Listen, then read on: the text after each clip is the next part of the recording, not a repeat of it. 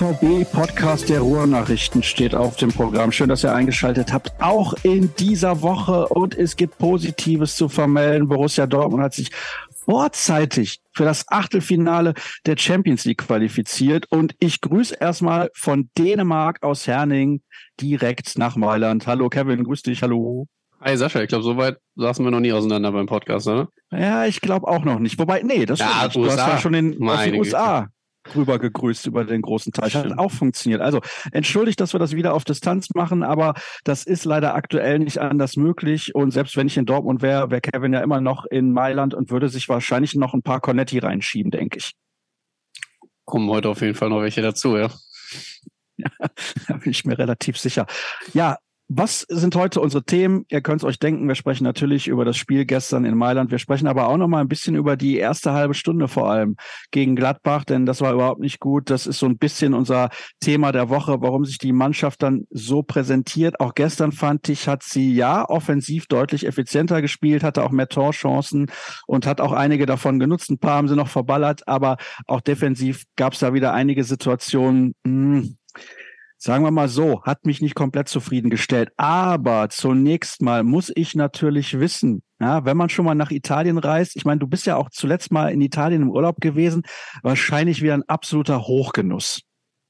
Nee, eine absolute Katastrophe tatsächlich, diese Reise bislang. Echt, ja? Es hat, es hat nicht so funktioniert, wie wir uns das vorgestellt haben. Ähm, man hatte eigentlich damit gerechnet, dass die Bahn ja in Deutschland streikt. Der Wieselski hatte ja da so ein bisschen was angekündigt.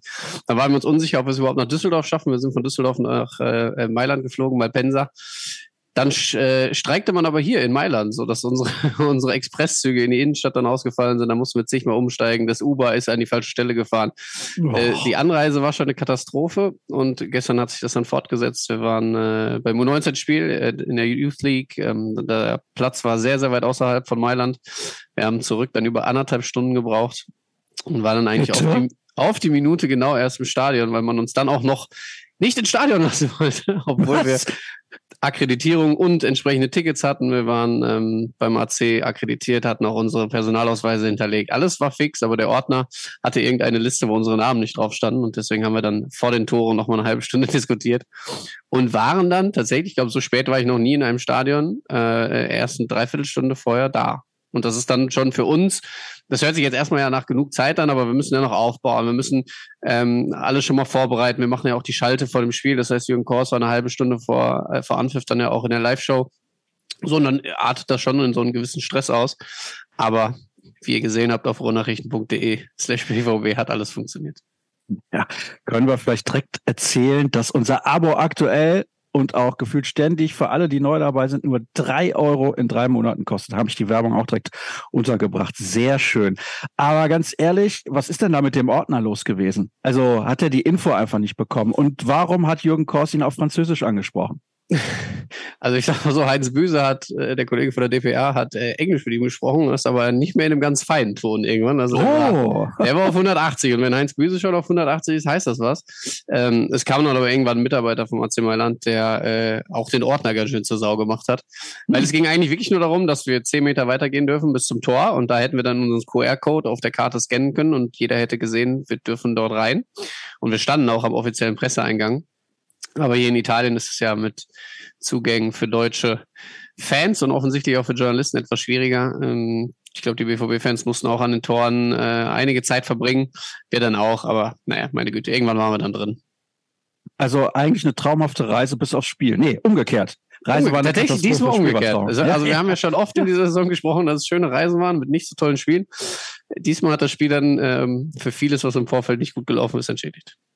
Es gibt diesmal nicht so viel Vorgeplänkel. Ich werde aber jetzt noch kurz was zur Reise fragen. Einfach aufgrund der Tatsache, dass ihr natürlich auch nachher noch, ja, keine Ahnung, wie ihr es dann macht, zum Flughafen müsst, um dann wieder zurück nach Deutschland zu fliegen. Aber das ist ja auch so ein Punkt. Also, dass ja die ganze Organisation hinter der Reise nicht immer so einfach ist, hast du gerade erklärt. Und Vorgeplänkel übrigens, ich war ja am Sonntag auf der Jahreshauptversammlung. Da kam ich ein bisschen später, aber ich wusste am Anfang Vorgeplänkel.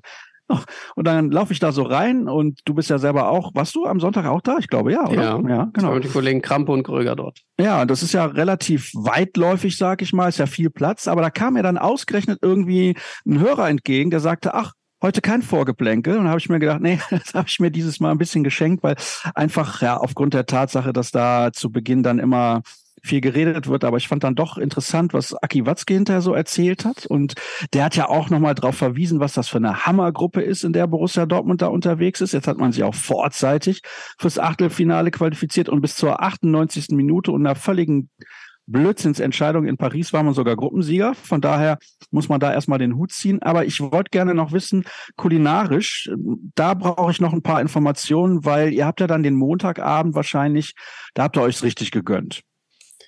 Ja, auch das war gar nicht mehr, mehr so möglich. Äh, Montag ist ja hier offensichtlich bei vielen Restaurants Ruhetag angesagt. Das heißt, wir mussten hm. erstmal in unserer Umgebung hier suchen, dass wir überhaupt noch was finden. Der Kollege Jürgen Kors, der ja unser heimlicher Reiseleiter ist auf solchen Fahrten, auch äh, für die anderen Medien, also der äh, legt sich richtig ins Zeug, um dann noch die entsprechenden Restaurants und Lokalitäten rauszusuchen. Wir haben dann äh, eine schöne äh, Location noch gefunden, haben auch sehr gut gegessen. Bei mir gab es ein Risotto, bevor du fragst. Und äh, das war sehr, sehr lecker, aber aufgrund dessen, dass wir dann auch schon, lass mich nicht lügen, ich glaube seit halb fünf morgens wach waren, war die Messe dann auch relativ zeitig gelesen, zumindest bei mir. Ich habe mich dann um 11 Uhr ausgeklinkt und bin ins Bett. Die Kollegen haben, glaube ich, noch ein weiteres Bier getrunken und dann war auch da Feierabend. Also, äh, ja, war eine okay Reise. Eine okay Reise. das tut mir wirklich sehr leid, weil eigentlich gibt es eine Reise im Jahr, wo man sich immer darauf freuen kann, wenn es in den Süden geht. Ja, weil die Reisen in den Süden sind normalerweise, egal ob Spanien, Portugal, Italien, sind eigentlich immer super, aber anscheinend Mailand im Dezember nicht so der Kracher gewesen. Na gut. Ich ah, wunderschönes Wetter. Ja? Gestern das so. Ja, also okay. Das, ja. das hat dann, also, ein wenig entschädigt. ich, ich bin hier gestern angekommen und heute Morgen gehe ich kurz zum Auto, weil ich noch was holen wollte, zugefroren. Ja? Also da waren es auch gestern auf der Fahrt teilweise minus vier Grad und wir sind um, keine Ahnung, 17 Uhr, 17.15 Uhr sind wir hier eingetrudelt. Also, eieiei. Es gibt hier noch kurz was fürs Vorgeplänkel, Städtevergleich. Da muss ich sagen, das ist teilweise echt hart, was da angeboten wird. Dortmund oder Gelsenkirchen. Also, Dortmund, ganz klar. Ja, natürlich. Nürnberg oder München, da bin ich ein bisschen vorbelastet, weil ich mal in Nürnberg gewohnt habe und es ist eine der mit Abstand schönsten Städte in ganz Deutschland, zumindest wenn man auf der richtigen Seite der Burg unterwegs ist. Oder ich kann gleich unterschreiben, allerdings für München. Deswegen gehe ich mit München.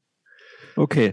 Berlin oder Hamburg? Hm, das ist nicht einfach. Berlin, ich bin absolut kein Hamburg-Fan. Das werden jetzt äh, einige nicht so gerne hören, aber äh, ich habe am ähm, übernächsten Freitag die Möglichkeit, mich vom Gegenteil zu überzeugen. Da bin ich zumindest für einen Tag mal wieder da.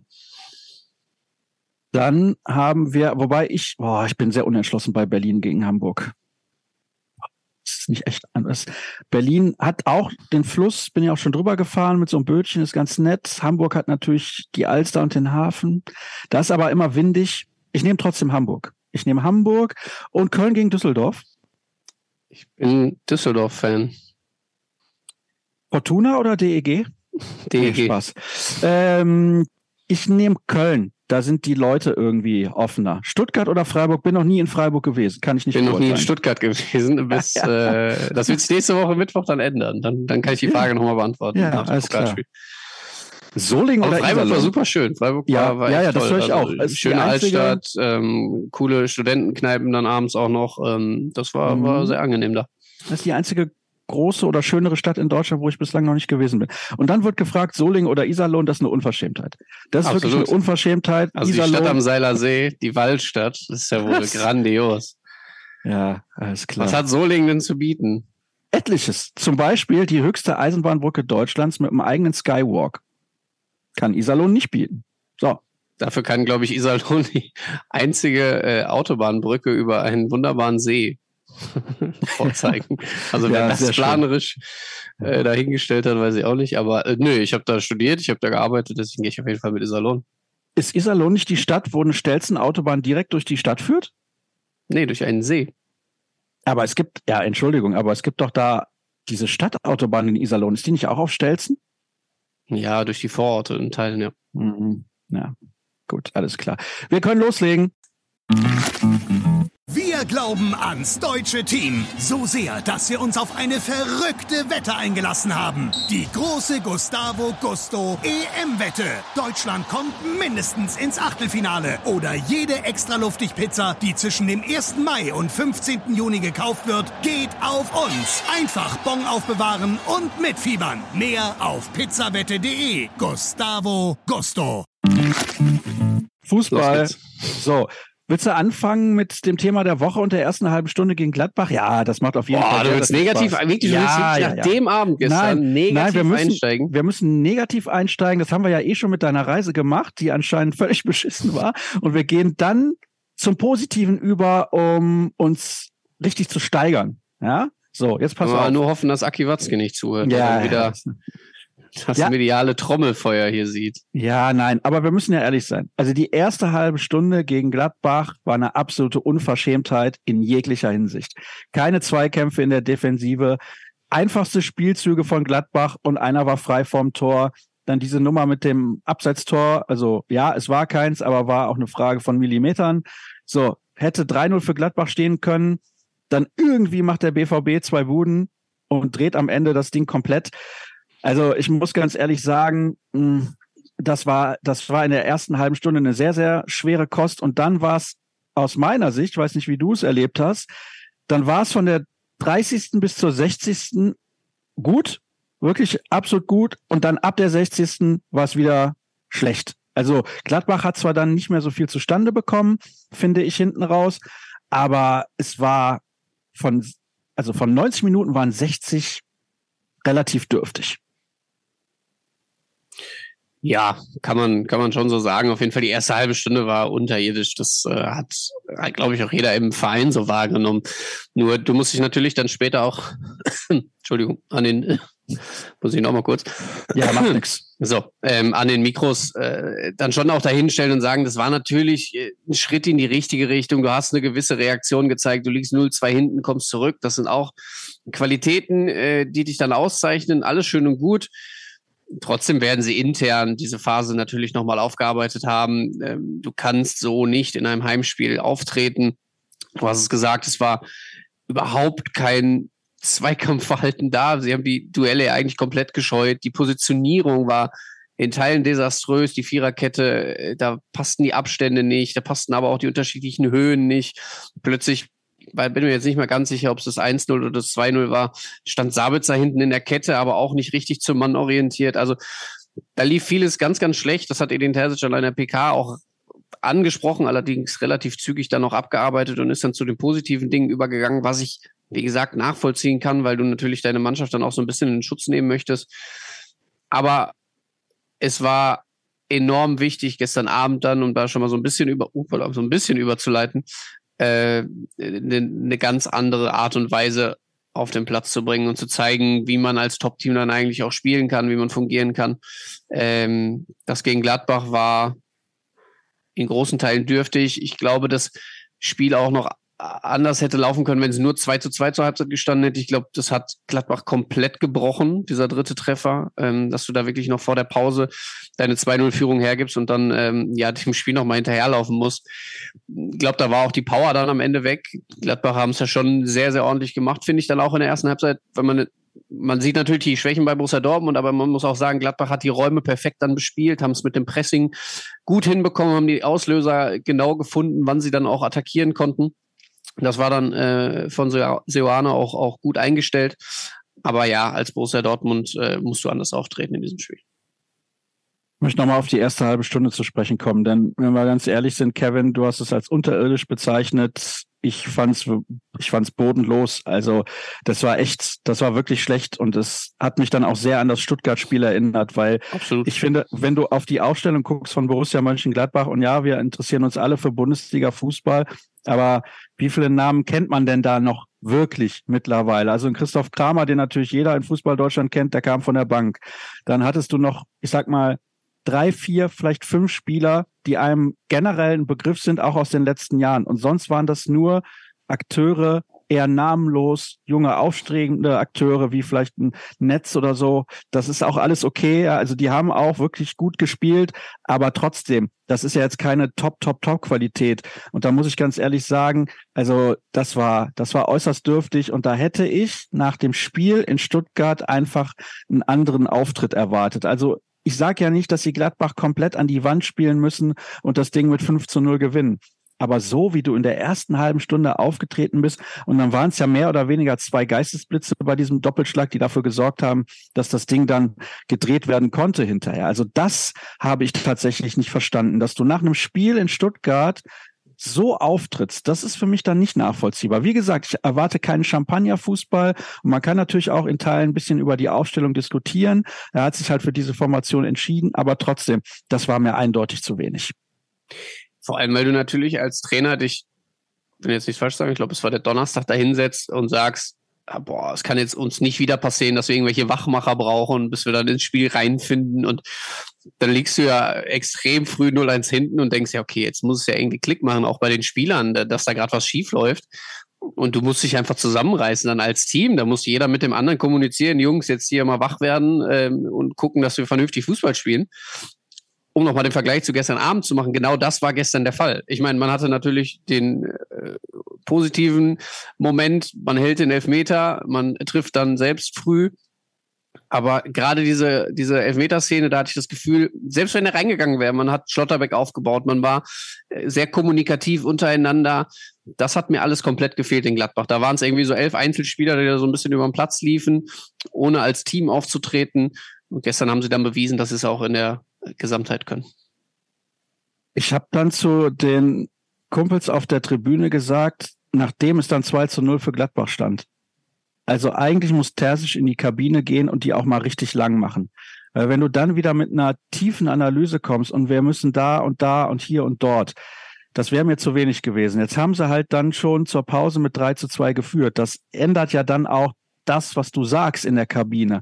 Hättest du auch nach dem 0 zu 2 erwartet, dass es mal richtig kracht? Ich würde nicht mal ausschließen, dass es trotz der 3 zu 2 Führung gekracht hat. Weil ich glaube, es verändert ja gar nicht mal so viel. Natürlich, der Spielstand sieht äh, deutlich positiv, positiver für dich aus, aber du kannst ja die 30 Minuten nicht weglassen. Gerade in den Analysen, äh, es geht ja alles ruckzuck, das können wir uns ja kaum vorstellen. Ich habe das gestern bei der Youth League nochmal äh, ganz, ganz nah mitbekommen, wie die Videoanalysten ja auch im dauerhaften Austausch mit der Bank sind, sofort sagen, hier die Szene brauchen wir, weil wir da im Aufbau schlecht positioniert sind. Dort spielen wir in Unterzahl, wenn Mailand hochpresst oder was. Also solche Szenen werden ja dann auch den Profis sofort vor die Augen äh, geführt. Und wenn man die Szenen dann aus dem Gladbach-Spiel zusammenschneidet, sind es ja eher negative. Also ich glaube schon, dass er da auch einen, ja, etwas schrofferen Ton gewählt haben wird ähm, und, und die Jungs daran appellieren oder äh, bei ihnen appelliert hat, dass sie, dass sie jetzt einfach mal verstehen, worum es dann auch geht, weil äh, er natürlich auch diesen Verein unfassbar lebt. Es gibt ja auch immer diese wunderbaren Twitter-Bubbles, die jetzt da ähm, rumposaunen, er würde da nur Dortmund-Lieder singen. Also das glaube ich nicht. Ich glaube, ähm, dass er da auch sehr analytisch an die Sache rangeht und trotzdem es auch schafft, mit einer gewissen Ansprache dann äh, die Jungs nochmal wach zu rütteln und, und ihnen zu zeigen, äh, Jungs, wir spielen hier für Borussia Dortmund, das ist nicht irgendein Verein. Ähm, da kommt sicherlich dann noch das Herzblut durch, aber eben auch die taktischen äh, Inhalte, die er dann da vermittelt, die taktischen Analysen und ähm, diese Gesamtgemengelage hat sie dann, glaube ich, für die zweite Halbzeit gut vorbereitet. Ich gebe dir recht, es war dann nochmal bis zur 60. so, dass du denkst, okay, sie könnten eigentlich den Sack zumachen mit einem 4 zu 2 und danach dümpelte es so dahin.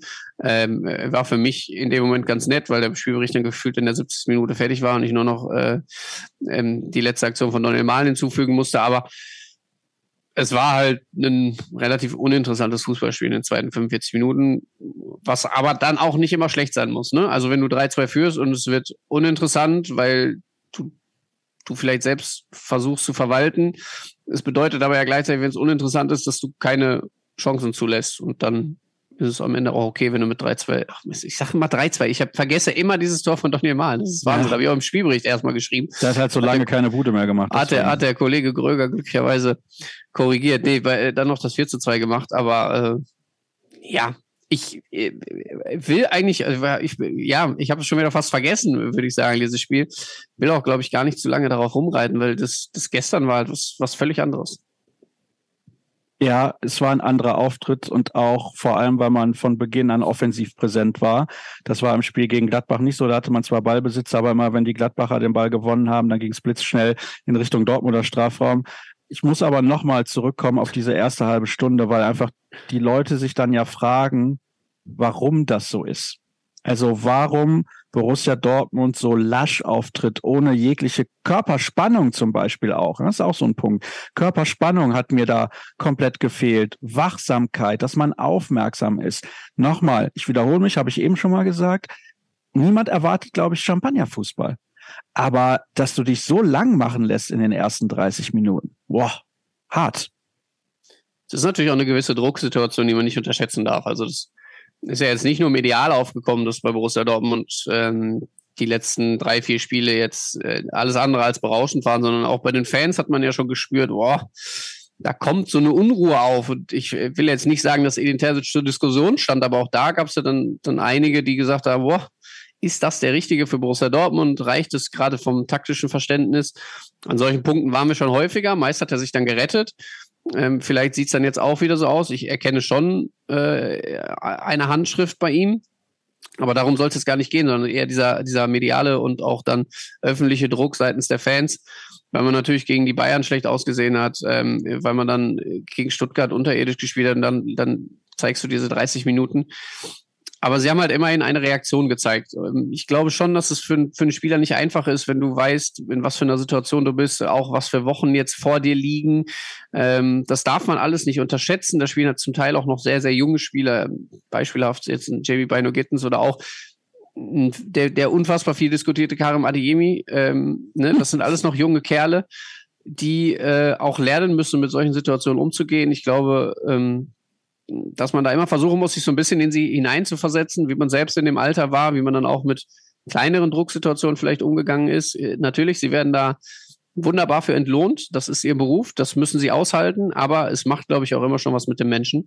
Und wenn dann deine ersten zwei, drei Aktionen in dem Spiel vielleicht nicht passen, äh, und das war gegen Gladbach so, äh, bei vielen, vielen Spielern, da war sofort die erste Aktion Mist dann kommst du in diesen Strudel und da kommst du nicht so schnell raus. Und deswegen ist es umso wichtiger gewesen, dass sie dann mit diesem vielleicht auch etwas wuseligen eins, äh, was war es dann? eins zu zwei, genau, äh, von Sabitzer da nochmal rangekommen sind. Und dann hatte man aber schon das Gefühl, na, auch bei den Spielern hat es irgendwie Klick gemacht, hier kann schon was gehen. Also wir sind ja jetzt nicht schlechter als Borussia Mönchengladbach. Das hat Emre Can in der Medienrunde dann auch bei der Jahreshauptversammlung gesagt als das 1-2 gefallen ist, war allen klar, ja, wenn wir jetzt hier weiter ordentlich Fußball spielen, dann dann können wir das locker auch noch drehen, weil du hast ja gesagt, diese Gladbacher Mannschaft ist ja jetzt nicht top besetzt. Sie ist äh, in einem großen, großen Umbruch, hat da dann jetzt schon so ihre gewissen Lehren draus gezogen, weiß, äh, wie sie funktioniert und wie sie nicht funktioniert, sind ja besser in die Saison gekommen. Aber klar, die haben immer auch noch mit ihren eigenen Problemen zu kämpfen. Und dann hat's Borussia Dortmund ist einfach vor der Halbzeit, muss man sagen, eiskalt gemacht. Äh, nicht herausragend, wie du sagst, das war weit weg von Champagnerfußball. Den habe ich aber noch gestern Abend gesehen. Oh, oh, war Bähn, war Bähn. Ja, ich Dann, bin tatsächlich ja, noch so ein bisschen begeistert, ne? euphorisiert, ja, muss ich sagen. Ja, oh, euphorisiert sogar, ja, euphorisiert. Nicht, dass du gleich 10 Cornetti reinfallst, ne? Also oh, nicht übertreiben, nicht übertreiben. Ja, du kannst es dir ja leisten, von daher passt das schon. Aber ja, das Spiel gestern.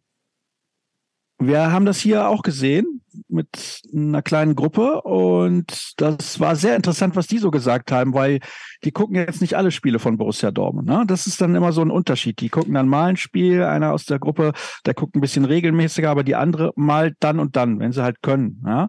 So und dann hatten wir leider hier ein paar kleine technische Probleme.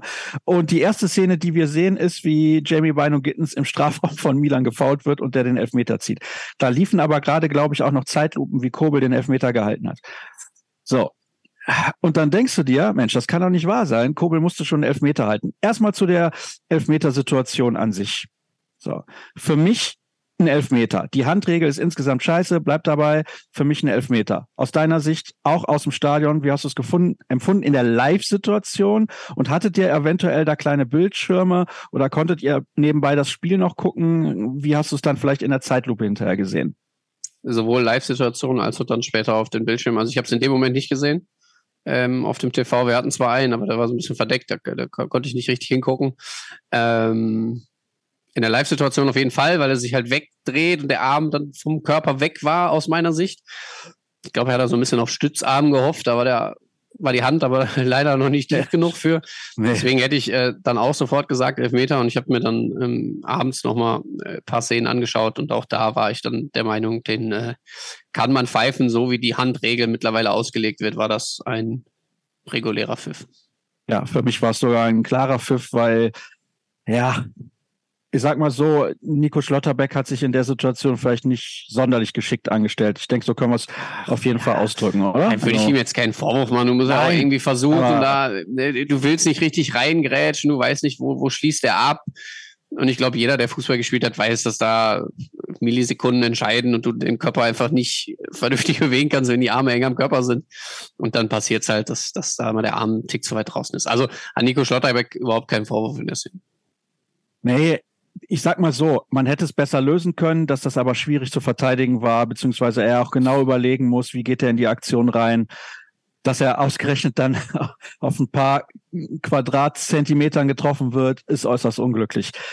So, jetzt hält Kobel den Elfmeter. Ich glaube, die Situation an Jamie Bino Gens müssen wir nicht diskutieren. Der geht super da in dieses 1 gegen 1 Dribbling auf der Außenbahn. Hinten dran kein weiterer Milan-Verteidiger, der den ersten Spieler absichern kann.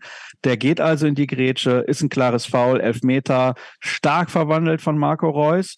Und dann gab es aber danach eine Phase, wo ich finde, dass der BVB es aus meiner Sicht massiv versäumt hat, seine Konter besser auszuspielen. Milan war in einigen Szenen immer so, so, ich sag mal, zwischen semi-gefährlich und gefährlich. Ja, also da fehlte immer noch was zu einem richtig, richtig guten Abschluss, bis sie dann dann irgendwann das Tor machen, weil die Dortmunder meinen, sie müssten dem Gegenspieler irgendwie einen Freibrief geben. Das war dann auch äußerst schlecht verteidigt, aber können wir gleich noch drüber sprechen. Ich finde, ich weiß nicht, wie du es erlebt hast, auch im Stadion hat man dann insbesondere in Mailand ja nochmal einen sehr guten Blick, finde ich auch, je nachdem, ich gehe davon aus, dass das auf der Pressetribüne definitiv so war.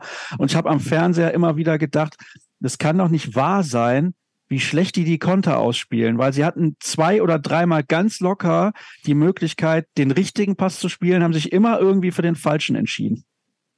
Ich würde erstmal gerne noch mal zu der Elfmeterszene kommen, mhm. die ich äh, nämlich ja, überraschend fand. Also, dass Marco Reus sich da den Ball nimmt, war für mich auch so ein kleines Zeichen.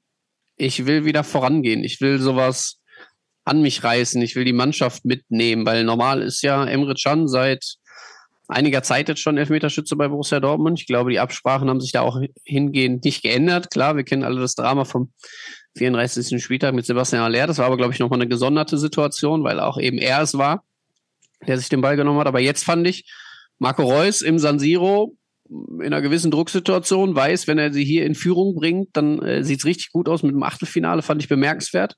Und wie er den dann auch verwandelt hat, ähm, richtig, richtig stark vom Ex-Kapitän. Und jetzt zu der Phase, die du danach angesprochen hast.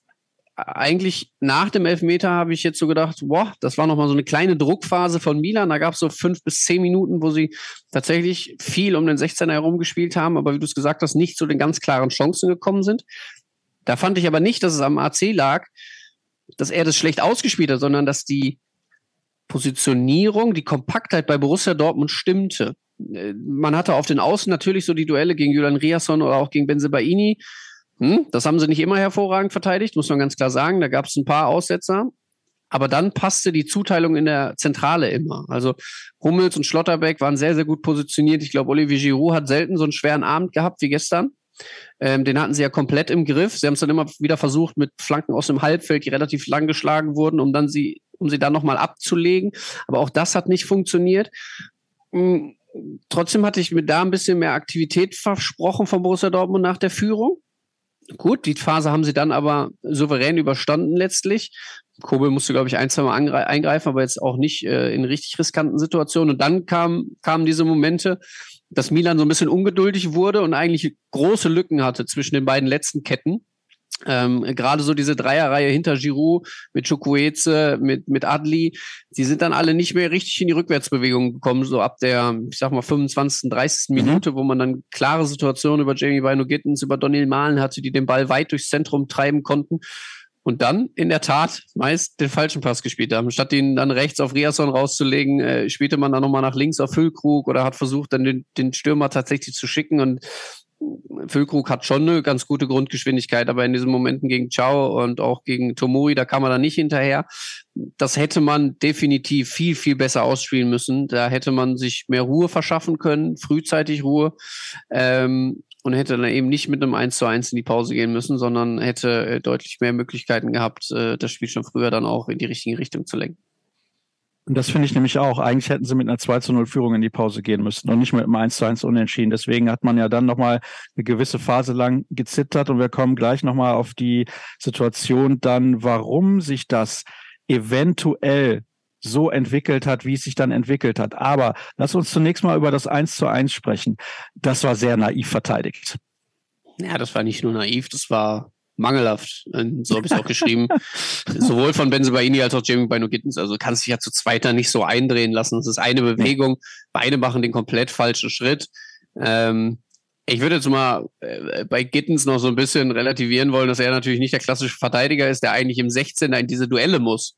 Da passt halt vorher schon was von der Abstimmung nicht. Ähm, und das ist ja schon auch häufiger das Problem mit Benzobaini auf der linken Seite, dass er sich sehr stark ins Zentrum orientiert bei, bei Gegenangriffen und gar nicht so unbedingt die Seite hält. Ich weiß nicht, ob das von Terzic vielleicht auch gewollt ist äh, in Teilen. Ich finde nur, dadurch ist die, die, die Seite sehr, sehr offen und Gittens muss sich sehr tief mit reinziehen, muss oft dann auch, na, weil er vielleicht auch einen Ticken zu spät schaltet und erst äh, hinterherlaufen. Und so war es dann auch in der Situation. Man hatte ihn ja, glaube ich, schon so 30, 20, 30 Meter vor dem Tor das erste Mal im Zweikampf und verliert dann in Folge drei Stück gegen ihn. Das war ja naiv, mangelhaft, unbrauchbar an diesem Abend auf jeden Fall. Äh, trotzdem daher noch ein bisschen glücklich für Mailand, dass der, der Ball dann noch von Stotterbecks Wade oder vom Oberschenkel, ich weiß es nicht ganz genau, äh, da nochmal die Richtung ändert. Sonst wäre Kurve, glaube ich, irgendwie mit der Brust, mit der Hand da gewesen. Aber äh, das war für mich dann auch so die einzig richtige Szene, wo, wo mal so gar nichts passte beim BVB. Ansonsten hat immer die Absicherung noch gegriffen. Da war dann Hummels da, ein Schlotterbeck, wenn über die Außen irgendwie mal durchgebrochen wurde von den Italienern. Also da fand ich schon, dass es passte. Benzibaini möchte ich jetzt nicht wieder komplett an die Wand reden. Geben wir ihm noch mal ein paar Chancen und dann gucken wir mal. Hat sich aber ja, deutlich gesteigert gestern ja, im, im, Laufe des Abends oder in der zweiten Halbzeit noch zwei starke Rettungsaktionen gehabt. Ja. Also er hat ins Spiel gefunden. Ich fand sogar, dass er eigentlich auch ganz gut angefangen hat, war recht griffig in seinen Duellen. Und hatte dann aber so diese Phase, wo eigentlich die Kontermöglichkeiten dann auch waren, ähm, dass er auch zu spät ähm, ja wieder in die Rückwärtsbewegung gekommen ist, dann falsch auch stand auf seiner Seite. Ja, das war dann äh, wirklich nicht so berauschend, aber er hat sich dann hinten raus noch gerettet. Mhm. Ja, ich finde, dass er an seinem Stellungsspiel arbeiten muss, definitiv. definitiv. Das reicht nicht aus, um für Borussia Dortmund eine Verstärkung oder Hilfe zu sein. Das war jetzt in einigen Spielen so. Es gab wieder ein, zwei Szenen auch gestern, wo ich das Gefühl hatte, wo ist denn seine Orientierung? Also, ja, genau, das meine ich mit ja? diesem, er rückt dann rein oder in den falschen Momenten oder dann bleibt er auch mal außen stehen, dann ist mal die Lücke zwischen Innenverteidiger und ihm zu groß. Also genau, da, da stimmt aber, aber weißt du, an den Abständen noch nicht. Aber weißt du, er ist jetzt einige Monate da. Jetzt ist eigentlich die Phase, wo man sagen kann, Abstimmung mit den Mitspielern kann nicht passen. Die ist vorbei, weil in der Regel ja auch ganz oft Nico Schlotterbeck der Mann neben ihm ist. Also das ist jetzt nicht nur, dass sie seit ein, zwei Wochen zusammenspielen, sondern ist ein bisschen länger so. Und ich habe eben von Wachsamkeit und Aufmerksamkeit gesprochen. Und da habe ich das Gefühl, dass der einfach nicht fokussiert genug ist, weil er sich nicht entsprechend bewegt. Aber wie gesagt, ich will das Thema Benzebaini gar nicht so sehr aufmachen. Lass uns über das Gute sprechen, was dann im zweiten Durchgang passiert ist. Und ich glaube, die Schlüsselszene habe ich eben schon so ein bisschen angedeutet, dass ich darüber sprechen möchte, ist die Verletzung von Malik Chow. Der wird ausgewechselt. Milan muss ihn rausnehmen. Sie hatten Probleme auf der Innenverteidigerposition schon personell vor dem Spiel. Ciao und Tomori ist ein absolut starkes Duo in der Serie A. Also Tomori halte ich sehr, sehr viel von, aber es war dann hinten raus schon nochmal ein Problem, glaube ich, auch sich entsprechend ein- und umzustellen. Und dann war das auch hier in der Gruppe so. Die Meinungen zu Karim Adeyemi gehen sehr auseinander. Ja, also, dass er ein herausragendes fußballerisches Talent hat, da müssen wir nicht drüber reden. Super. Fokus auch bei ihm ein großes Thema. Ich glaube, auf eine andere Art und Weise als bei Rami Benzibaini, aber trotzdem auch ein wichtiges Thema. Und dann hat er tolle Aktionen. Einmal dann noch hinten raus, wo er auf der linken Seite an zwei Spielern sich den Ball ganz knapp jedes Mal vorbeilegt, aber trotzdem dann noch hinten raus in den Rückraum spielen kann und der BVB eine große Torchance hat. Äh, dann das Tor natürlich selber, auch wenn das ein bisschen mit Dusel war, aber trotzdem schön nochmal nach innen gezogen, mit dem falschen Fuß auch abgeschlossen. Also er ist ja Linksfuß und hat dann trotzdem mit rechts die Bude gemacht. Also es hat ja seine Fähigkeiten in dieser halben Stunde ungefähr mal wieder sehr gut auf den Punkt gebracht. Wenn er in der Verfassung ist, wenn er richtig Bock hat, wenn er sich reinkniet, ist es ein Sensationsspieler. Und das hat er dann in den letzten Minuten dieses Spiels auch gezeigt. Also das, das war dann wieder absolut top. Ja? Wo soll ich jetzt zuerst drauf eingehen? Auf Karim Adiemi oder auf den wunden Punkt Malik Schau? Äh, Malik Schau. ja, sie haben äh, sie haben so ein bisschen ihr System verloren durch, durch die Umstellung. Das hat man gemerkt. Schau gibt ihnen natürlich Sicherheit. Ähm, und dann Krunic war es, glaube ich, der reinkam.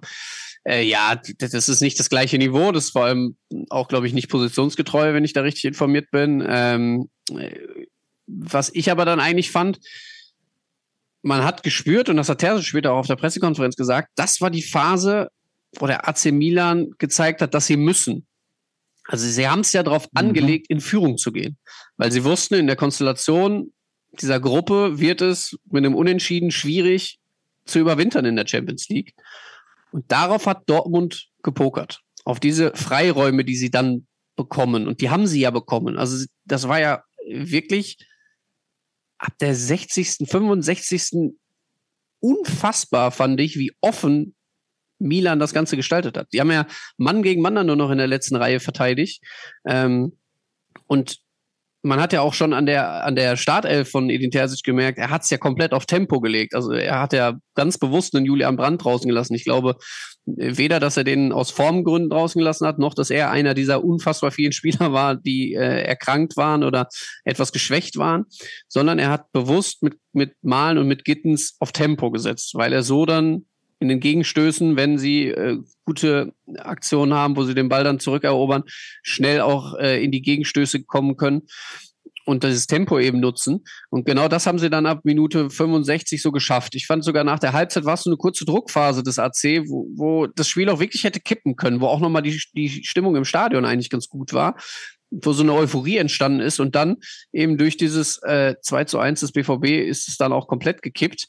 Dann wurde es still, man hat diese Aufbruchsstimmung im San Siro ein bisschen gekillt und hat dann natürlich noch mehr Räume bekommen. Das ist äh, genau das, was Borussia Dortmund dann gestern Abend in die Karten gespielt hat und ähm, dann ist es auch die perfekte Überleitung zu Karim Adeyemi. Es war ein absolut perfekter Wechsel. Dann auch Malen war, glaube ich, derjenige, der gestern na, mit am schwächsten war, wenn nicht sogar tatsächlich am schwächsten, hatte kaum Aktionen in der ersten Halbzeit, war dann auch ein, zwei Mal derjenige, der sich bei Kontersituationen falsch entschieden hat.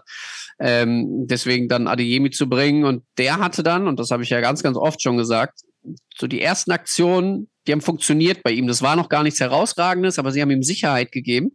Und er hat natürlich gemerkt, ich habe hier unfassbare Möglichkeiten. Also wenn ich mir den Ball nur einmal jetzt 20 Meter vorlegen kann, dann bin ich ja weg. Und ähm, dass er dann auch trifft, da hat man gemerkt, das hat mit ihm was gemacht. Und diese Aktion, die du angesprochen hast, wo er dann auf der linken Seite, ich glaube, es waren sogar drei Gegenspieler, die er stehen lassen hat, ähm, will ich Brief und Siegel drauf geben, die wären schief gegangen, wenn er das Tor nicht gemacht hätte oder die ersten ein, zwei Aktionen nicht gepasst hätte. Er hätte sie entweder gar nicht genommen, er hätte sich nicht getraut, in diese Duelle zu gehen oder er wäre hängen geblieben. Aber das ist das, was ich so häufig hier gesagt habe, wo mich äh, ja Menschen schon wild beschimpft haben in den Kommentaren bei YouTube und auch auf den anderen Kanälen. Ich glaube daran, dass bei ihm eine Szene ausreicht, um alles in ihm zu lösen und er komplett aufblüht. Und ähm, ich weiß nicht, könnte jetzt, wir könnten jetzt wetten, äh, wir können von mir aus irgendeinen Einsatz machen. Ich glaube, ich glaube, das war gestern der Brustlöser bei ihm. Und ja, also würde, würde mich freuen. Ne? Und ich würde, so, würde wirklich sagen, dass der bis, dass das scheiße fände. bis, bis äh, zur Winterpause auch noch weitere gute Auftritte folgen lassen wird. Spielt er in Leverkusen von Anfang an, ja oder nein? Der also er würde eher spielen als Donny Malen. Ich weiß aber nicht, ich weiß aber nicht, ob, ob da eben dann auf Tempo gesetzt wird oder ob man dann vielleicht auch ein bisschen defensiver äh, das Ganze angehen wird. Ich persönlich äh, würde es offensiv begrüßen. Ich äh, fand es sehr, sehr gut, dass Terzic da gestern auch eine mutige Variante gewählt hat. Ähm, ob er das in Leverkusen auch machen wird, bin ich, bin ich mir ehrlich gesagt nicht so sicher. Deswegen äh, würde ich ihm da jetzt kein Startelfmandat zuschieben wollen. Aber äh, ist, glaube ich, dann der Richtige, um auch äh, Tempo hinten raus nochmal zu bringen. Ein Startelf-Mandat, herrlich. Dann starten wir doch direkt mal in die Hörerfragen. Oder hast du noch was zu sagen zum Spiel gestern in Mailand? Ja, wir müssen, also müssen wir ja machen. Wir müssen ja über den neuen ja? Fußballgott sprechen. ja, okay, bitte, leg los. Hedi Terzic hat gestern Mats Hummels zum neuen BVB-Fußballgott ernannt, hat auf der Pressekonferenz nochmal auch die italienischen Kollegen gefragt, ob sie sich vielleicht an so ein Spiel in Manchester erinnern können, wo Jürgen Kohler, der ja auch hier in Italien eine Vergangenheit hat, äh, eben zum, zum Fußballgott ernannt wurde und hat dann den Vergleich aufgestellt zu Mats Hummels, der ja gestern wohl aus seiner Sicht ein kaum schlechteres Spiel gemacht hat als äh, Jürgen Kohler damals. Und äh, ich habe mal in der Redaktion und bei den Kollegen nachgefragt, weil ich mich an das Spiel von Jürgen Kohler nicht erinnern kann, aber ich glaube noch ein bisschen zu jung für. Äh, die waren da ähnlicher Meinung. Also das war gestern herausragend, was Mats Hummels da auf den Platz gebracht hat ich habe mich auch äh, tatsächlich mit einer Nacht äh, Schlaf so ein bisschen geärgert, dass ich ihm äh, die fünf hinter dem Komma gegeben habe und nicht die null. Also er hat äh, sich tatsächlich diese 1,0 verdient. Das war Bestnote. Das war. Ja, ich wollte schon sagen, die, er hat sich die drei verdient. Ja, genau. Die 3,5 habe ich dann gegeben. Nein, der hat ja keinen einzigen Zweikampf verloren. Das ist, äh, das war ja Wahnsinn. Egal, wer da, äh, wer da auf ihn zukam. Ich glaube, mit Giroud hat er eh so eine ganz gute Vergangenheit. War das nicht damals diese Wahnsinnsgrätsche? ähm, mit Deutschland gegen Frankreich, wo er ihn da so weggesenzt hat? War das Giroud? Das kann sein, bald so bei der WM 2014 im Viertelfinale, ja. wo er ja. selber auch noch das Tor gemacht hat. Ich glaube ja. ja War das Giroud? Ah, ist ja auch egal. Auf jeden Fall hat er gestern, äh, hat er ihn ja komplett in die Tasche gesteckt. Das war ja Wahnsinn. Er hat ihn komplett abgekocht. Er hatte keine, keine richtige Möglichkeit.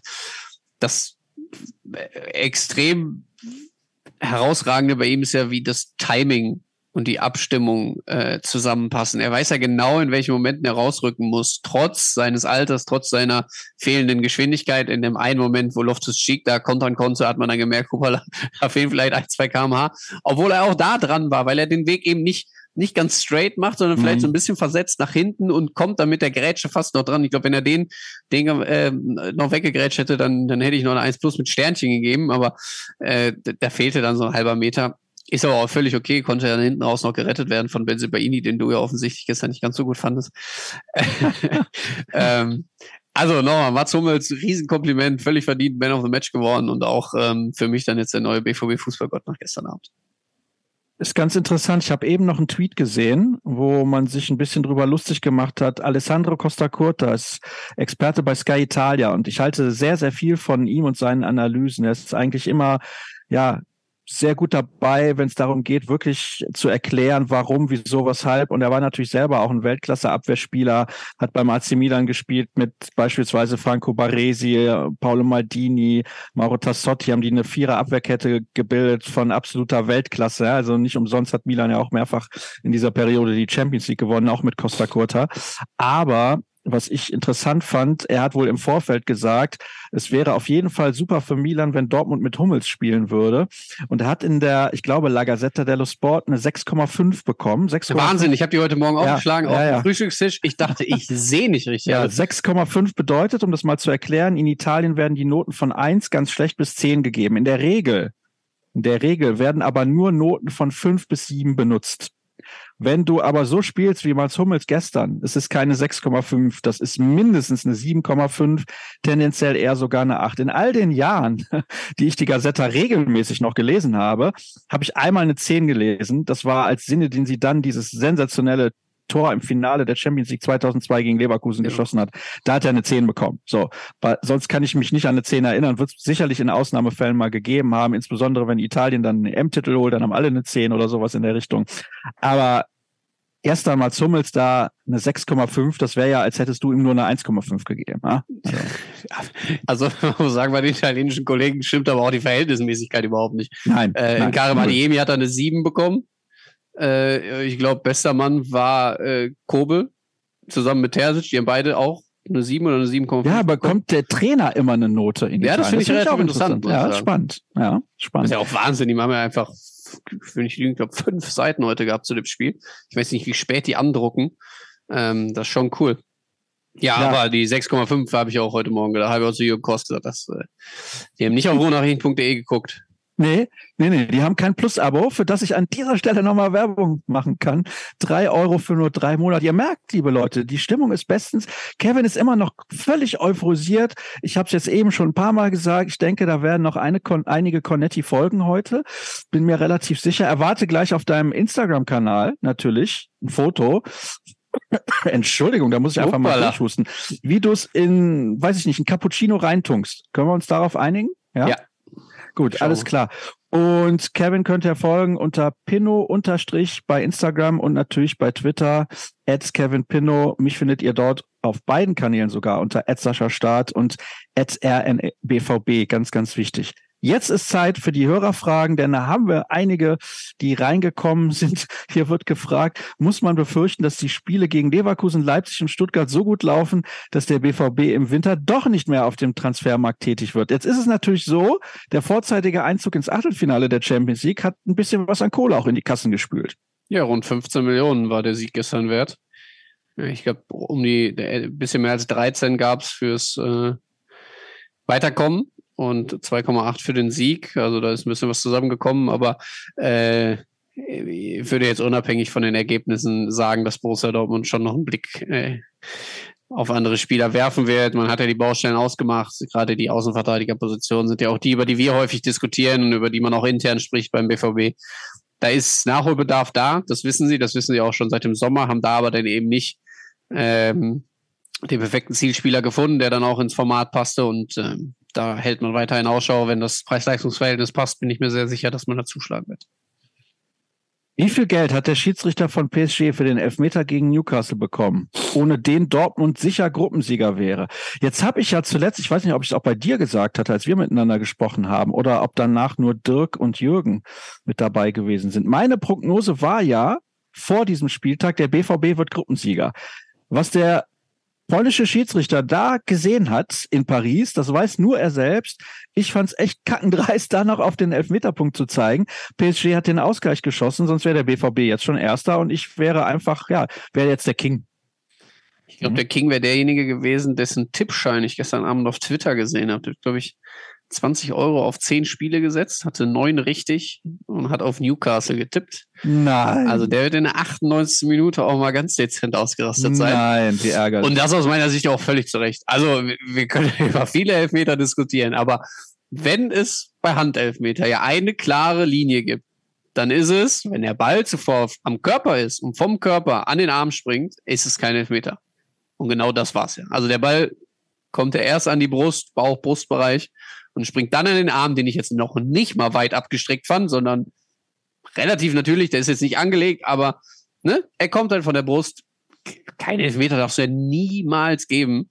Äh, ob das jetzt so bitter, ob das jetzt so bitter für Borussia Dortmund ist, weiß ich gar nicht, weil ich glaube, es ist auch schon gut, nochmal das, das Level hochzuhalten im letzten Gruppenspiel, dass du weißt, du kannst aus eigener Kraft dann da auch noch hinschaffen. Ähm, und offensichtlich gehen sie, sehen sie ja dann gegen stärkere Gegner auch ein bisschen besser aus, als wenn es vielleicht so ein bisschen das äh, Durchschnittsteam ist. Aber das habe ich gestern Abend in der Analyse auch gesagt, egal wer da kommt. Äh, es gibt natürlich so fünf, sechs Clubs, wo Borussia Dortmund auf den ersten Blick nicht rankommt. Das sind dann die ganz, ganz großen Barca, Real, Man City. Ne? Da, da, da wird es dann schwierig, aber alles andere ist ja jetzt völlig okay für den BVB und da können sie dann auch jederzeit noch eine Runde weiterkommen. Äh, natürlich war es schön, die Gruppe als erste abzuschließen, fürs Mindset, für den Kopf, äh, fürs Gefühl, aber natürlich auch mit Blick auf den, den Gegner. Aber ich finde es schön, dass man ein Endspiel hat. Äh, trotzdem werden alle, die bei Borussia Dortmund arbeiten, das natürlich anders sehen und sich über den Elfmeter noch ein bisschen mehr ärgern, als ich es tue. Ich freue mich dann einfach auf ein schönes Spiel in Dortmund gegen Paris. Ja, dem ich ja leider nicht beiwohnen kann. Aber gut. Ich auch nicht. Nee? Nee. Ich bin dann da bei dir in der Nähe. Ach, was machst du denn da? Mach eine Kreuzfahrt. Norwegen und Dänemark. Eine Kreuzfahrt, Norwegen und Dänemark. Mitten in der Saison. Ja, Richtung Weihnachten halt. Ne? Ich muss noch eine Woche Urlaub verplanen. Okay, okay. Hm. Dürfen wir den Reiseanbieter nennen an der Stelle oder? Fängt mit, e, äh, mit A an. Fängt mit, mit A auf. an.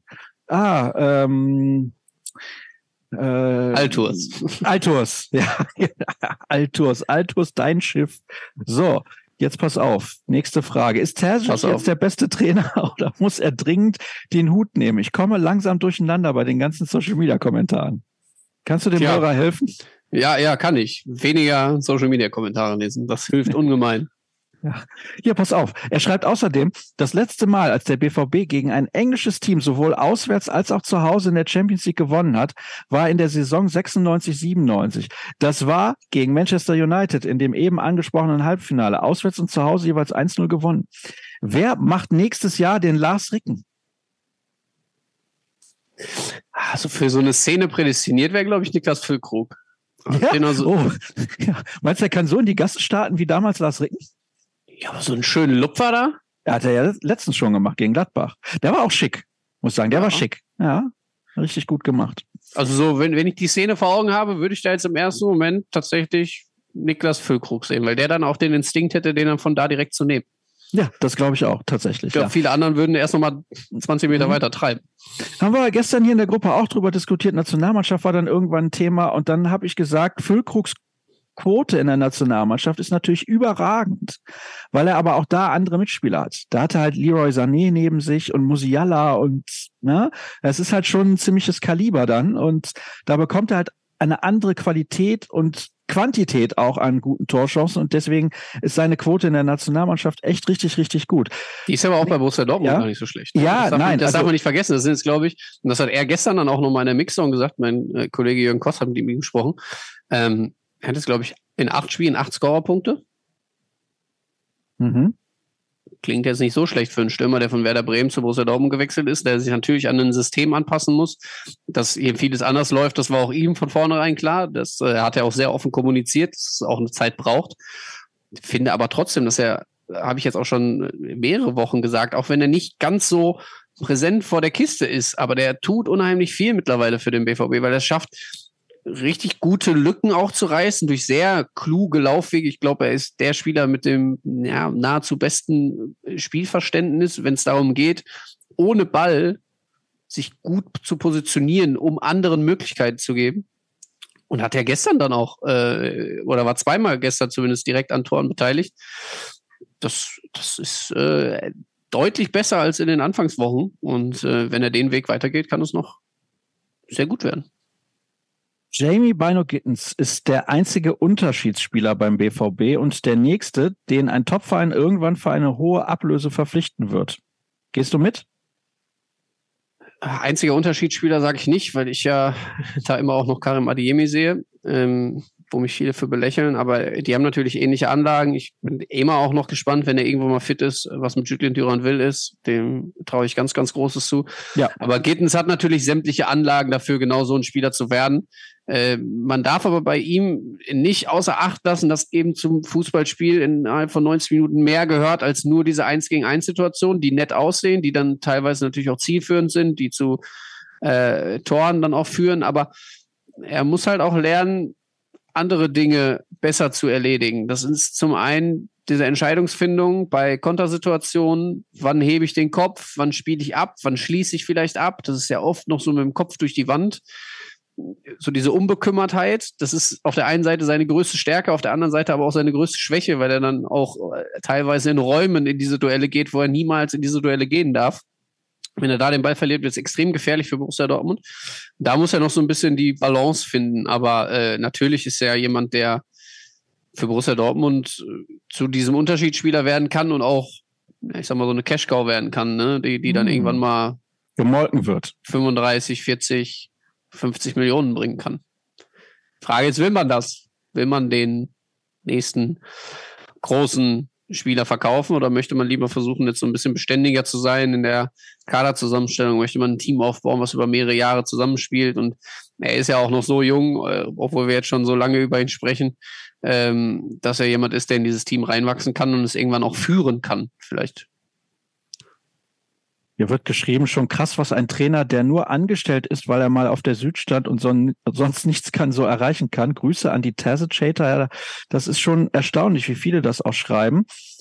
Ähm, ich mag Kevin Pinno und teile oft seine Einschätzung, schreibt Michael. Gestern sprach er nach Aber. dem Spiel über diesen Moment, den Adeyemi braucht. Aber bei 30 Millionen Ablöse jetzt im 19. Pflichtspiel seine erste richtig gute Leistung abliefern und im ersten Vertragsjahr das gleiche. Unakzeptabel.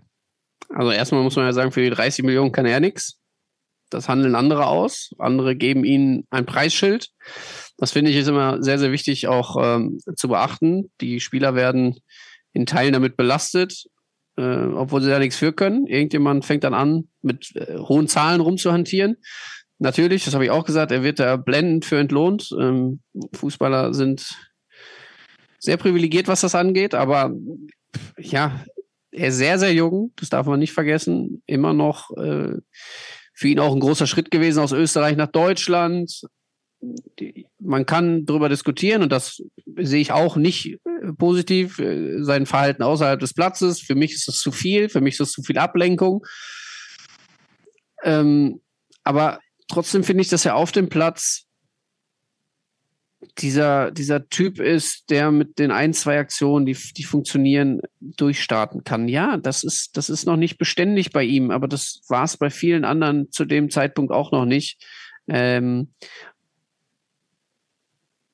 ist jetzt vielleicht ein bisschen unfair der Vergleich, aber auch bei Jamie Bino Gittens war es ja nie so beständig. Der hat auch Spiele, bei ihm fällt es, finde ich, nicht so auf, weil er immer nur so kürzere Einsätze bekommen hat oder nicht über so einen langen Zeitraum dann auch ähm, das Vertrauen bekommen hat, aber die sind eigentlich auf einem ähnlichen Level, würde ich sagen. Und bei, bei Adeyemi fällt es dann auf, wenn er dann drei, vier Spiele hintereinander natürlich nicht performt. Ähm, Gittens hat man dann vielleicht häufiger auch mal geschützt, ihn rausgenommen wieder nach ein, zwei schlechteren Partien.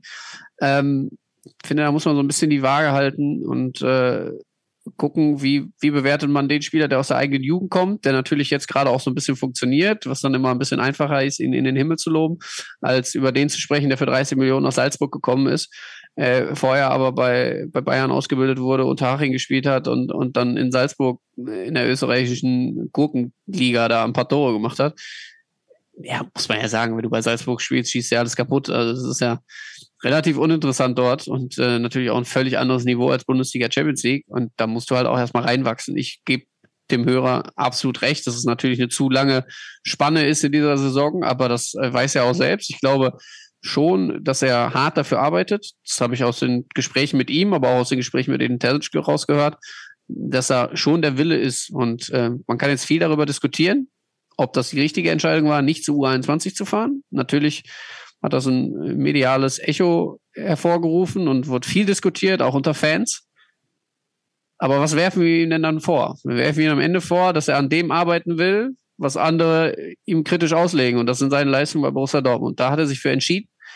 Und das finde ich, muss man dann in dem Moment auch akzeptieren. Und äh, ich gehe da mit Edith Terzic. Der Einzige, der diese Diskussion dann auch beenden kann, ist er. Gestern hat er den ersten Schritt in die richtige Richtung gemacht. Paris Brunner hat den DFB ins WM-Finale der U17 geschossen. Vor kurzem gab es ja eine Kontroverse und Suspendierung. Könntet ihr näher auf ihn eingehen und so weiter und so fort. John, bitte stell die Frage doch nochmal nach dem Heimspiel gegen Mainz. Denn dann wird Cedric Gebhardt hier im Podcast zu Gast sein und der kann deutlich mehr zu Paris Brunner sagen als alle anderen Kollegen, denn da kennt er sich einfach mit Abstand am besten aus. Ich möchte nur eins zu Paris Brunner Ja? und gestern der Leistung der U17 sagen. Mhm. Ähm, herzlichen Glückwunsch. Finde ich super, dass die U17 da im Finale steht. Aber Paris Finale auch- sogar. Äh, was habe ich gesagt? Halbfinale. Nee, Entschuldigung, im Finale steht. Äh, aber Paris, wenn du uns zuhörst, auch wenn du den, Elfme den entscheidenden Elfmeter machst, euer Torwart hat vorher zwei gehalten, renn zum Keeper, feier ihn und feier dich nicht selbst. Ich habe das Elfmeterschießen nicht gesehen, stimme aber zu. Das war das Einzige, was ich gesehen habe. Natürlich, er macht den entscheidenden, macht den auch gut, aber im Mann dieses Elfmeterschießens war natürlich der Keeper und äh, dem gebührt dann auch der Respekt. Da muss man, glaube ich, dann nicht so die, die Ego-Show rausmachen. Er ist noch jung, er kann ja noch lernen. Deswegen ist das auch ein nett gemeinter Hinweis einfach nur. Ja, Es wäre auch unverschämt von ihm, wenn er den Podcast nicht hören würde. Weil ich meine, er hat ja jetzt auch ein paar Tage weniger zu tun, bis das Finale ansteht, dann kann er auch mal reinhören. So. Ja. Votet euren liebsten Buchstabendreher, schreibt Matthias, Hatz Mummels, Varius Molf, Ficklas Nüllkrug und Nico Botterschleck. Ich nehme natürlich Ficklas Nüllkrug. Das war klar, oder? Das war klar und ich hier auch hundertprozentig mit. Sehr schön, sehr schön. Jetzt muss ich nur aufpassen, wenn ich das nächste Mal mit ihm spreche, dass ich nicht versehentlich Fickners Lückung zu ihm sage. Ja, bitte sprech ihn genau so an. Ich Hallo, glaube, er. Ja, ich glaube, äh, da muss das Nullkrug aber noch nachschieben. Ich glaube, dass er dann, wenn du das tust, auf jeden Fall den Schabernack mitspielen wird. Vielleicht sagt er dann ja einfach Pevin Kinno zu dir. Das wäre Wenn es überraschend. einer machen würde, dann definitiv. Ja, ja, ich glaube Genau. auch. Ich denke auch. Kann man Malen im Winter abgeben? Er trifft leider fast immer die falsche Entscheidung. Erstaunlich für einen Profifußballer, wie schlecht seine Spielintelligenz ist. Das finde ich nicht. Das ist seine größte Schwäche. Das, äh, Ja, ja. das sehe ich auch so, aber die Entscheidungsfindung ist in Dortmund deutlich gereift. Also da, da ist schon eine klare Entwicklung zu sehen. Äh, die stagniert aktuell ein wenig. Da, da bin ich vollkommen bei, aber äh, ja, verkaufen würde ich ihn jetzt nicht unbedingt, vor allem nachdem man ihm äh, in der Rückrunde ja auch äh, relativ stark gefeiert hat, auch unter den Fans. Das ist halt immer das schnelllebige Fußballgeschäft, wenn er jetzt noch zweimal trifft bis zur Winterpause, ist doch alles wieder okay. Also man muss halt auch einfach mal damit leben, dass einzige äh, einzelne Spieler das Täler durchlaufen. Er ist gerade mal wieder in einem. Ähm, Jetzt wird hier geklopft. Kann ich natürlich jetzt nicht drangehen, sozusagen. Ich sitze ja hier. Podcast. Ja, Zimmerservice. Ich kann leider nicht. Es tut mir sehr leid. Ich jetzt bin noch in der gleich hinter Aufnahme. dir jemand herwischt. Nee, nee, nee, nee, nee. Muss ja erst mal reinkommen. Aber da hängt das Schild Do Not Disturb. Ah. Also von daher, Mein Gott. nein, nein, ich bin hier noch, ich bin hier noch dabei. Jetzt pass auf. Und zwar, und zwar, jetzt bin ich ja völlig durcheinander gekommen. Moin. Neues Ranking. Bitte einmal folgende Ausnahmetalente nach ihren Leistungen im BVB-Dress ranken. Renier, Alex Isaac, Emre Mor, Mikkel Merino, Sumaila Koulibaly, Adnan Januzaj, Sergio Gomez und Leonardo Balerdi. Ist natürlich eine fantastische Auswahl an Ausnahmetalenten. ich glaube, muss man jetzt jeden einzelnen anhand eines Spiels bewerten. Ja, ja glaube, gut, einen, nur der mehr 45 gemacht hat. Minuten, oder? Das wäre jetzt natürlich besser, wenn man die aktuelle Entwicklung damit einbeziehen würde, aber bei Borussia Dortmund wäre der davon noch am besten. Von denen am besten. Ich glaube sogar Balerdi. Der hat doch fünf Spiele gemacht. Ja, oder vier mehr als alle anderen. Emre Moore hat in der Saison, wo er in Dortmund war, relativ viel gespielt. Aber Schrott. Richtig schlecht war natürlich Renier. Nee, hat gar nicht funktioniert. Janus sei, der war ein bisschen bockig hier, glaube ich. War auch sehr unzufrieden mit seiner Situation. Oh, da wird weitergeklopft. Aber ich kann nicht aufmachen. Es tut mir leid. Ich bin in den Podcast verwickelt. Komm, sag doch einmal kurz. Komm, wir sind doch hier live. Ja, wir sind live. kurz Hallo, Ja, kleinen Moment. Kleinen Moment. Ich Bin kann ja mein Ranking in der, in der Ja, Zeit bitte. weitermachen. Wen haben wir denn? Äh, Sergio Gomez. Ja, Riesentalent, finde ich super. Ich glaube, der würde ich sogar nach Balerdi so mit hochziehen. Kulibali hatte super Anlagen. Der hat vielleicht äh, im falschen Moment dann die falsche Entscheidung getroffen in Stuttgart. Ja, und die anderen fallen dann schon ab. Also Janusai war gar nichts. Renier war absolut gar nichts. Anderen habe ich jetzt nicht mehr Ach Gott, jetzt hat er sich verklickt. Oh. Was hat er jetzt gemacht? Jetzt wurde Sascha, wo bist du? Jetzt muss ich hier live überspielen. Nicht, dass ich da nachher irgendwie noch einen Fernsehpreis für gewinne, wie Günther ja auch damals, als das Tor umgefallen ist. Ah, da ist er. Jetzt bist du aber nicht zu hören. Bist du noch gemutet? Man könnte meinen, man arbeitet hier mit Anfängern zusammen. Du, du, du. Zehn Jahre Kreisab, sage ich nur. 790 Folgen und jetzt sowas. Du bist immer noch nicht zu hören, leider. Ach, Sascha. Und ich glaube ja nicht, dass wir das rausschneiden. Das lassen wir auf jeden Fall drin. Die Leute, die in der Regie zuhören, das bleibt drin. Außer Sascha Start ist jetzt gar nicht mehr zu hören. Da müssen wir uns irgendwas einfallen lassen. Können ja schon mal so ein bisschen den Ausblick geben in der Zwischenzeit. Am äh, Freitag ist wieder Pressekonferenz. Jetzt bist du gemutet, Sascha. Jetzt geht's wieder. Jetzt geht's ja, guck mal. Ja, und du Konntest hast du- gesagt, geh mal kurz zur Tür. Ja, das war gut. völlig belanglos. Es war einer der Kollegen. Das hätte er auch anders klären können. so, Na gut, aber Hab du gesagt, hättest ja trotzdem, du hättest ja trotzdem nicht auf den 12 falschen Uhr Knopf drücken müssen. keine Zeit. Nee, das äh, hat sich hier, Hm, anscheinend- Ja, natürlich. Ja, ja. ja, du weißt, das ist automatisch. ja, ja, klar. Automatisch. Ja, zehn Jahre Kreisab am Montag. Danke. Danke für die Werbung an der Stelle. Ja. Ein paar Tage ist es noch hin, aber es wird großartig. Ich freue mich jetzt schon. Denke ich. So. Hast du das Ranking eigentlich zu Ende gemacht in der Zeit, als ich weg war? Ja. Ja. Wer war deine Nummer eins jetzt? Ich bleib bei Balerdi. Hm. Balerdi und Sergio Gomez. Das sagt aber auch ordentlich was über die aus. Ah. Jetzt muss ich mal weiter schauen. komplett den Faden verloren. Meine ah, ich konnte jetzt in der Zwischenzeit nicht auf die nächste ah. Frage schauen. ist am ist Kevin auf der Seht Tastatur die Null kaputt und was spricht da gegen eine 1-0 für Hummels? Ja, hast ja eben schon erklärt. Habe ich ja schon gesagt, mit einer Aber fand ich, eine schöne, fand ich jetzt eine schöne Frage, ob die Null kaputt ist auf deiner Tastatur. Nee. äh, ja, habe ich ja schon gesagt. So Entschuldigung. Entschuldigung, das, Entschuldigung. Ja. Besteht die Möglichkeit, Marius Wolf an eine gemeinnützige Organisation zu verschenken? das ist fantastisch. Wirklich. Ja, ein bisschen unverschämt hier. Nein. Ja, gut, der ist natürlich nicht in, in berauschender Form, das muss man sagen, das weiß man auch, aber ah, da, da, wird dann, da wird dann wirklich interessant, wie es dann mit ihm weitergeht. Ich glaube, sein Vertrag läuft ja Ende des Jahres aus, äh, nicht Ende des Jahres, Ende der Saison aus. Ähm, ob man da nochmal was macht oder ob man sich dann im Sommer trennt. Aktuell würde ich jetzt eher sagen Trennung. Aber äh, ja, der hat natürlich, diese Rückrunde war, war überirdisch für ihn. Ne? Das war over the limit das war weit über dem Maximum und das kann er halt aktuell einfach nicht abrufen. Welche gemeinnützige äh, Organisation schwebt dir vor für Marius Wolf? Ich, ich sag, nein, sag, ich sag's nicht. Sagst du jetzt nicht? Okay, alles klar. Alles klar. Wie gut, ist in Ordnung. Back to the Roots, schreibt hier ein Hörer. Wären alle Wettbewerbe nicht ausgeglichener, dürften wie früher nur drei Ausländer pro Mannschaft spielen. Ja, weil die Engländer dann nur mit Engländern spielen müssten, größtenteils. Das wäre natürlich auf jeden Fall schon mal ausgeglichener. Wie viele Engländer haben letztes Jahr gespielt bei Man City im Finale in der Aufstellung? Zwei?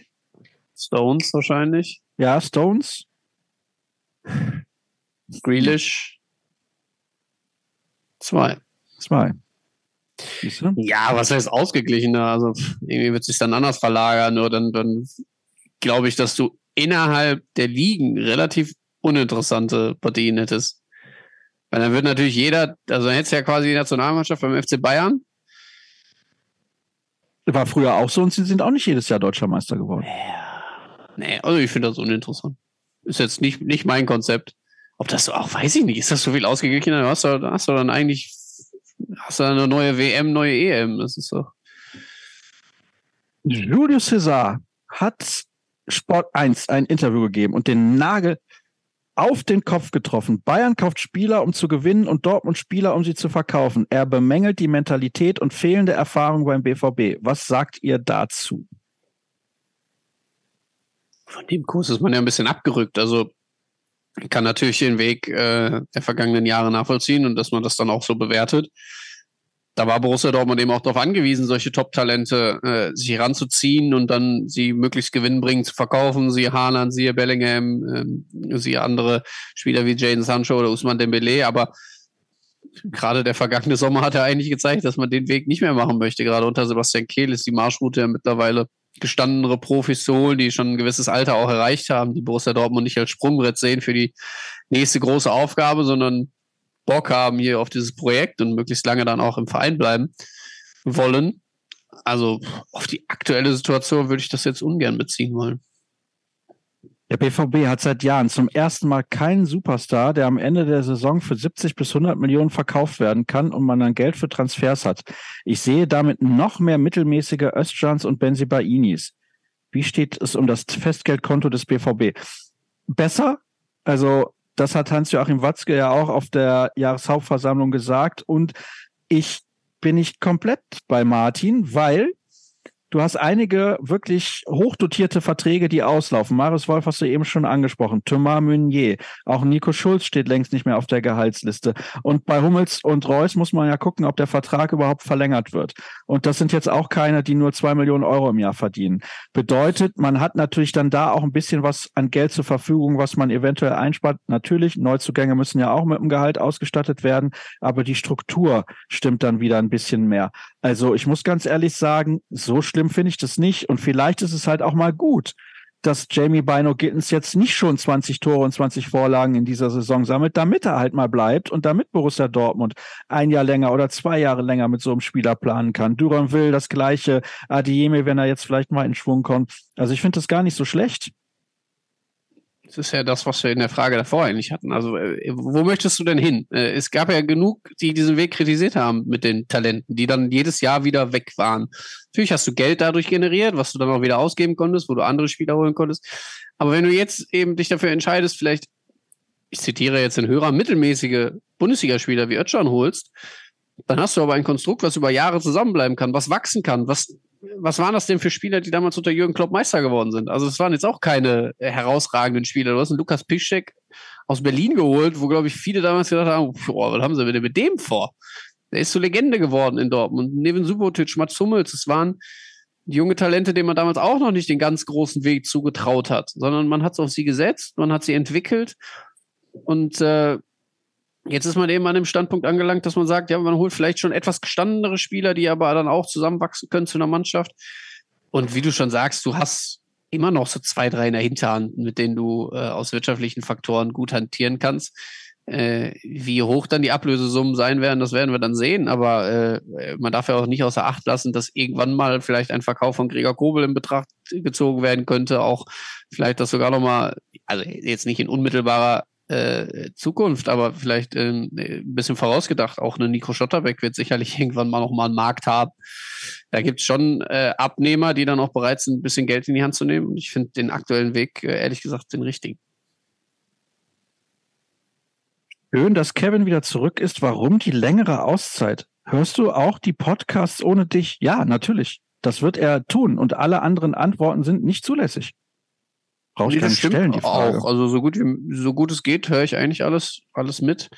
Äh, War es jetzt so eine lange Auszeit? Ich glaube ja, weil ich hatte jetzt tatsächlich einige Spiele nicht. Ähm, Habe jetzt dafür gerade die geballte Ladung. Mache jetzt äh, am Sonntag dann Leverkusen, mache dann Stuttgart. Hatte jetzt Paris, davor Gladbach. Ähm, dann geht es natürlich erstmal wieder in den wohlverdienten Urlaub. Ja, das wäre ja aber auch eine Farce, wenn du nicht sofort wieder in den Urlaub fahren würdest. Ja, aber so, so lange ist er, glaube ich, gar nicht her. Man muss halt sagen, wir haben ja auch mittlerweile vier Leute, die in den Podcast kommen, wenn man dann immer äh, das noch so ein bisschen timet.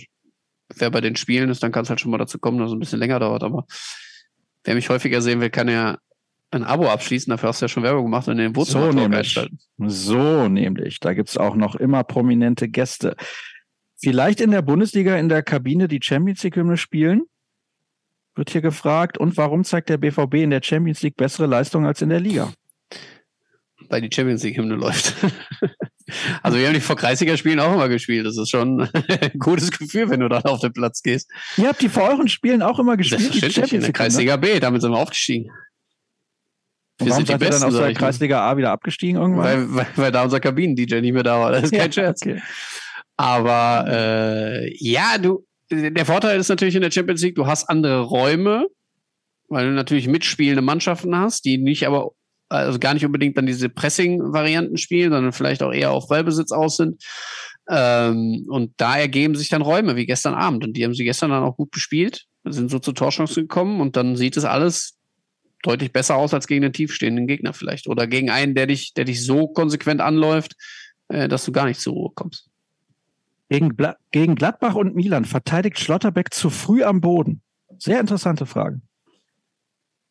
Er neigt dazu, zu früh runterzugehen. Das ist so. Äh, er möchte dann gerne das spektakuläre Tackling. Äh, er möchte dann gerne die Grätsche, weil er natürlich auch von solchen Momenten ein bisschen lebt. Er mag es dann, wenn da Euphorie aufkommt äh, auf den Rängen. Fand aber, dass es gestern eigentlich dosiert und auch gut eingesetzt war. Äh, gegen Gladbach bin ich dabei. Da waren ein, zwei Gerätschen bei, die äh, deutlich zu früh waren. Vor allem natürlich die gegen Rocco Reitz vor dem 0 zu 1. Aber da war es auch eine schwierige Situation für ihn, das noch zu verteidigen, weil vorher schon die, die Positionierung nicht stimmte und er dann einen zu weiten Weg hatte bis zum Ball. Das war dann, glaube ich, so mit das letzte Mittel. Sascha, ich möchte, möchte gar nicht stressen, aber nee. 11.35 Uhr, wir sollten jetzt nur nicht mehr äh, so mega, mega lange, weil ich muss um 12 Uhr tatsächlich raus aus dem Hotel. Ja, das schaffe ich. Pass auf. Drei Fragen also, noch und dann bist genau. du entlassen. Ja? Und zwar, da war eine, die muss ich natürlich stellen. Der Stadionsong Sarah Perché Ti Amo oh. gestern war mega. Oh. Was sind eure Top 3 Stadionsongs? Ja, also gestern Abend der ich habe mich sehr gefreut auf diesen Moment und war dann auch glücklich, dass ich früh genug ins Stadion geschafft habe. Das ist jetzt mein neuer Top 1. Top 2 war Glasgow. Die Rangers. Äh, jetzt komme ich gerade nicht mehr drauf, wie er heißt. Irgendwas mit Blue. Äh, und Top 3. Hm. Mhm. Wenn ich jetzt was Deutsches sage, dann. Also ich mag die Elf vom Niederrhein. ja. Schmeißt du denn auch Stein auf Stein auf die Elf vom Niederrhein? Nein. Oder, ne? Das so. ist ja die Tormusik. Ja, ich weiß. Was unterscheidet Reasson und Meunier? Außer der Körpergröße fällt mir wenig ein. Nee, das finde ich nicht richtig. Also bei Reasson, da muss ich schon sagen, äh, dass er, also er gibt wirklich in jeder Sekunde des Spiels 110 Prozent. Und das hat Thomas Meunier nie ausgestrahlt. Beim besten Willen nicht. Also das ist doch ein eklatanter Unterschied, findest du nicht auch? Ja, er ist deutlich griffiger, ne? Also da, da ist äh, der Terrier in ihm, der dann da rauskommt. Das sagen ja. auch seine, das sagen auch seine Mitspieler. Du kannst ihn zwar austanzen, und du denkst, du hast ihn dann schon abgeschüttelt, aber zwei Sekunden steht er wieder vor dir, weil er einfach, einfach nicht loslässt. Er hängt dir so in der Wade. Mhm, ich glaube, da ist Thomas Monier ein bisschen anders veranlagt. Ähm, aber ja, also so ganz kann ich auch nicht nachvollziehen, dass gar nicht mehr auf ihn gesetzt wird. Ich hätte schon gedacht, dass er vielleicht nochmal die eine oder andere Möglichkeit bekommt, gerade wenn man ja außen auch nicht gerade dicke besetzt ist. Man muss, glaube ich, akzeptieren, dass die Zeit in Dortmund für beide Seiten nicht zufriedenstellend waren und sie im Sommer, allerspätestens im Sommer, dann auch endgültig vorbei ist. Hier hat mir jemand ein Foto als Antwort in den Sticker reingeschickt. Das funktioniert nicht, muss ich an der Stelle leider erklären, weil wenn ich da drauf gehe, sehe ich das Foto so klein. Ich sehe nur oben eine große Überschrift Vorgeplänkel und kann aber nicht mal den Anfang der Frage lesen. Es ist nicht möglich. Es stehen irgendwie, ich glaube, fünf Spieler zur Auswahl, aber es hilft mir nicht. Also wenn bitte als richtiger Text anders funktioniert's nicht. So, eine letzte Frage dann noch, damit Kevin rechtzeitig aus seiner Hütte raus kann. Hm, was haben wir denn hier noch?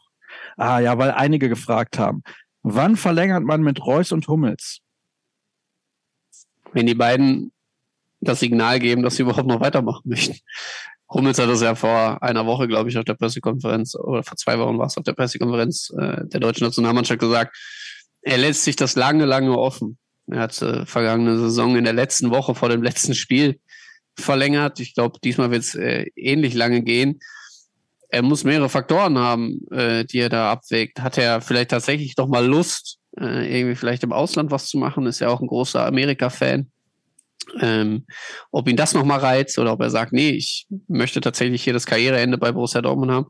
Oder er sagt, ich habe noch so viel im Tank, äh, und das hat er wirklich gesagt. Also er möchte gucken, wie, wie gut geht's ihm noch, wie fit ist er, wie sehr kann er mithalten. Äh, und wenn er die Frage für sich beantworten kann, dann wird er eine Entscheidung fällen. Tendenz von mir jetzt, einfach mal so aus der Kalten, der macht noch ein Jahr. Mhm. Ja, glaube ich auch. Glaube ich auch. Ein Jahr und dann gucken wir mal, wo es ihn hin verschlägt. Ja, dann sind wir durch. Du musst ja, wie gesagt, gleich noch in deiner Story bei Instagram das Cornetto posten, was du in den Cappuccino tunkst. Da sollte es ja die ein oder andere Bar, also Kaffeebar natürlich. Ich esse, äh, ich äh, trinke halt keinen Kaffee, ist mein Problem. Okay, was wäre die Alternative? Ich nötige äh, den Kollegen Jürgen Kors dazu. Ja, oder du, ja gut, dann kannst du ja fotografieren und das entsprechend stilistisch hochwertig darstellen. Ja? Ich gebe mir Mühe. Guten Rückflug an der Stelle. Vergesst okay. nicht, uns zu folgen auf den sozialen Kanälen. Kevin unter Pinno unterstrich bei Instagram, unter @kevinpinno bei Twitter oder X, das könnt ihr euch aussuchen. Mich findet ihr auf beiden Kanälen unter Start und @rnbvb. Unbedingt auch gerne unser Plus-Abo abonnieren, da könnt ihr Kevin dann auch nochmal im Wohnzimmer-Talk sehen. Wer ist der nächste Gast, weißt du das? Verrate ich noch nicht verratet, verratet er noch nicht, verrät er noch nicht. Was ist denn da los? Ich bin völlig durcheinander, weil hier wir haben da jemand, ich sag mal so, ich sag mal so, wir machen, wir machen mal so einen kleinen Cliffhanger. Wir haben da jemanden an der Angel, ja. der heute in diesem Podcast Thema war. Mhm. Oh, Ah, okay, ich habe eine Idee. Ich habe eine Idee, wir klären das gleich. Ansonsten, ja, wie gesagt, schöne Rückreise. Ich hoffe, die klappt besser als die Hinreise und folgt uns auf den sozialen Kanälen und nächste Woche seht und hört ihr uns dann wieder im Podcast. Bis dann, habt eine gute Zeit. Ciao. Ciao, schöne Grüße.